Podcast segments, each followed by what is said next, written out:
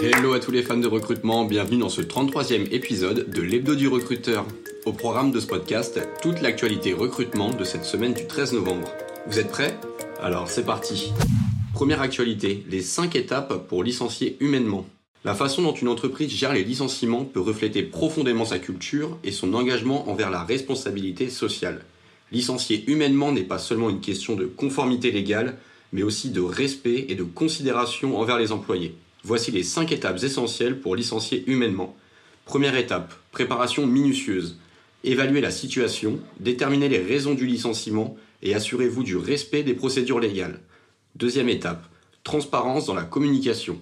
Expliquez la situation de manière honnête et compatissante, répondant aux questions et inquiétudes pour renforcer la confiance des employés. Troisième étape, empathie et soutien émotionnel. Soyez attentif aux émotions des employés licenciés. Offrez un soutien émotionnel et des aides à la transition, comme le coaching ou l'outplacement. Quatrième étape, respect strict des procédures légales. Assurez-vous que chaque étape du licenciement est conforme à la loi, évitant des conséquences juridiques coûteuses et préservant la réputation de l'entreprise.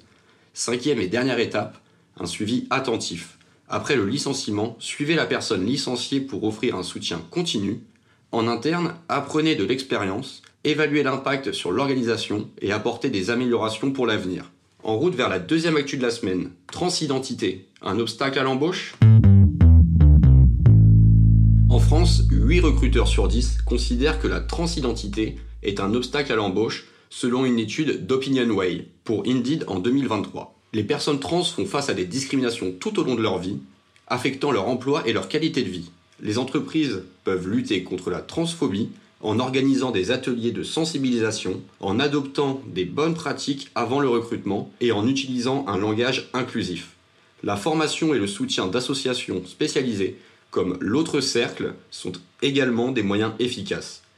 Nommage d'une personne référente et soutien d'associations LGBTQA+, peuvent renforcer l'inclusion, bien que près de 80% des candidats considèrent l'inclusion comme une priorité, moins de la moitié des entreprises ont mis en place des dispositifs spécifiques pour intégrer les personnes trans, selon les recruteurs interrogés. Il est essentiel d'éviter le trans-washing et de véritablement intégrer une politique inclusive dans la culture de l'entreprise. Et nous passons désormais à la dernière actu de la semaine, bureau et marque employeur, quel est le lien?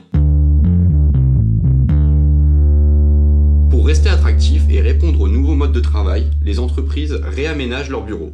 Une étude de Yemanja et du cabinet Comme on travaille montre que 58% du leadership de la direction générale et 32% des ressources humaines sont impliqués dans ces projets.